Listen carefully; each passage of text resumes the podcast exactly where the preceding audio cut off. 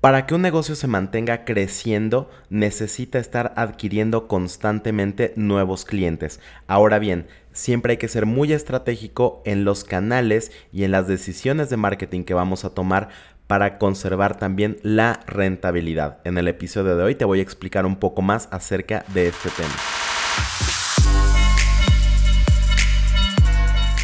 Bienvenido a Marketing en Caliente, un espacio donde todos los jueves voy a tener para ti una dosis de mercadotecnia explicada de forma simple para que tú puedas implementar y aplicar en tu negocio todo lo que estás a punto de escuchar.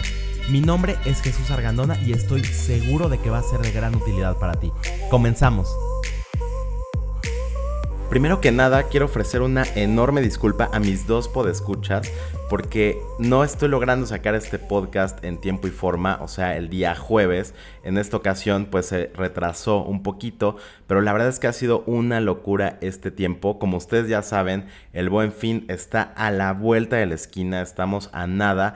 Y evidentemente hay muchísimo trabajo para todas las personas que como yo estamos en la industria de la publicidad y del marketing porque evidentemente este es un momento ideal para conseguir clientes nuevos, la gente está buscando nuevos productos, nuevos servicios, están muy abiertos a conocer marcas que antes nunca habían probado y también están cazando muchísimos descuentos y entonces se vuelve una época muy interesante para captar clientes nuevos. Y de esto va el episodio de hoy, la adquisición de clientes y obviamente la estrategia que tiene que tener atrás para que todo esto tenga sentido y haga crecer y prosperar a nuestro negocio.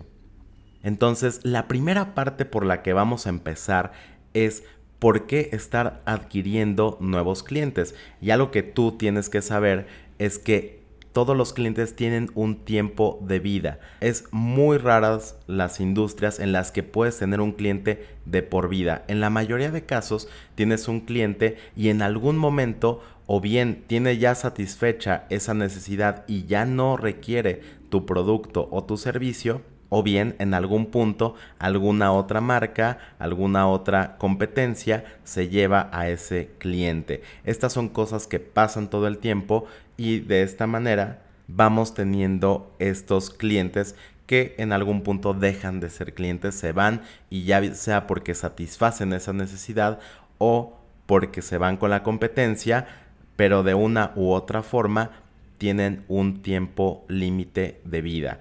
Esta es la razón de que nosotros tengamos que tener siempre un método o varios métodos para captar clientes potenciales. Y el siguiente punto es, ok, ¿cómo conseguimos clientes nuevos? ¿Cómo creamos un sistema que nos esté trayendo clientes constantemente?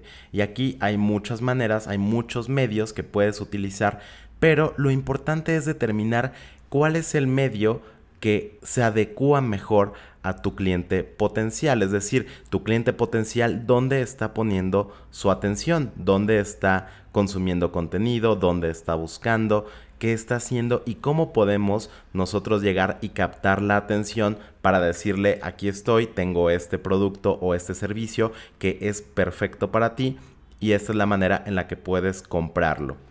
Imagínate por un momento que tienes un producto que está muy enfocado en gente joven, a lo mejor te vas a una plataforma como TikTok, que ahorita capta muchísimo la atención de este tipo de personas más jóvenes. Ahora, a lo mejor para personas un poco más grandes, puedes estar utilizando una plataforma como YouTube o a lo mejor como Facebook. Entonces, lo importante es pensar cuál es la persona, el tipo de persona a la que tú quieres llegarle y luego hacer publicidad en esa plataforma, en ese lugar donde ellos están poniendo su atención. Evidentemente algo muy importante aquí es llegar con el mensaje adecuado. Y cuando digo mensaje adecuado, me refiero a un mensaje que resuene realmente con la persona, con sus necesidades, con sus deseos, con los beneficios que está buscando en un determinado producto o servicio como el tuyo y que también le transmitas la confianza de que tú eres la mejor solución o el mejor satisfactor para eso que la persona está buscando. Entonces, esa es la otra parte de estar en el lugar adecuado con el mensaje adecuado. Y algo que tienes que tener muy en cuenta es que estar en estos canales evidentemente tiene un costo.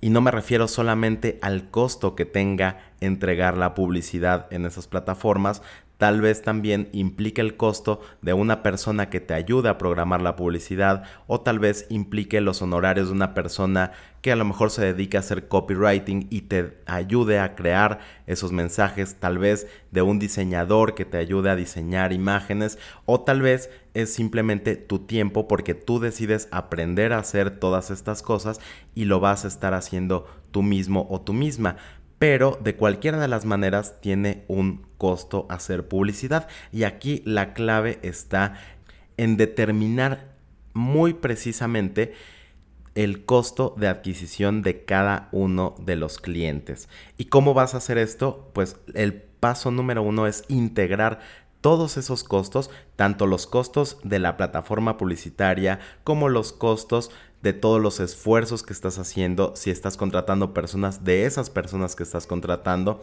si no las estás contratando y lo estás haciendo tú mismo, darle un valor a tu tiempo, un precio a tu tiempo y con ese precio calcular cuál es el costo de ese tipo de acciones que tú estás haciendo y que son un esfuerzo para conseguir nuevos clientes. Entonces, cuando tú unas todos los costos asociados, cualquier honorario que estés pagando o tu propio tiempo y el costo que tiene la plataforma por mostrar tu publicidad, tendrás calculado el monto total que estás invirtiendo en conseguir nuevos clientes. Ahora, divides ese monto total entre todos los clientes que lograste captar por ese medio específicamente y tendrás un costo de adquisición de tu cliente. Y desde luego la clave es que este costo de adquirir nuevos clientes sea menor a las ganancias que te está dejando cada uno de estos clientes.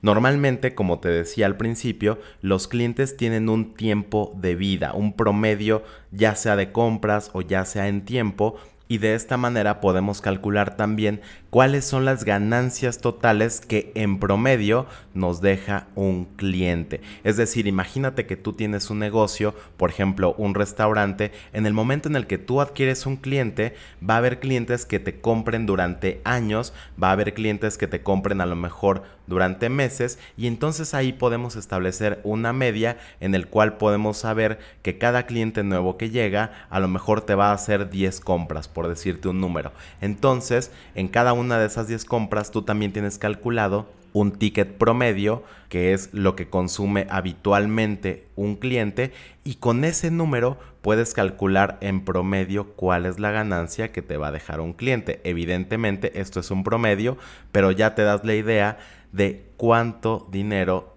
representa para ti, qué ganancias te está dejando cada uno de esos clientes y si el costo por adquirir ese cliente es menor que las ganancias que te está dejando, ahí ya tienes un margen de utilidad y entonces ese es un canal de adquisición de clientes que sí funciona. Este es la manera en la que deberías de estar evaluando tus canales de adquisición de clientes. Como te comento, es muy importante que tengas un canal de adquisición de clientes o varios si es posible y de esta manera siempre estés haciendo crecer tu negocio, estés reponiendo clientes que dejan de comprarte y estés al mismo tiempo adquiriendo más clientes que te ayuden a crecer y a tener un negocio próspero y sostenible en el tiempo. Muchísimas gracias por haber llegado hasta el final de este episodio. Espero que te haya gustado y si es así, me encantaría que me lo hicieras saber a través de cualquiera de mis redes sociales. Me puedes encontrar en todas como Jesús Argandona. Si tienes también alguna duda o alguna pregunta en la que te pueda ayudar, va a ser un gusto responderte. Te mando un abrazo y nos escuchamos el próximo jueves.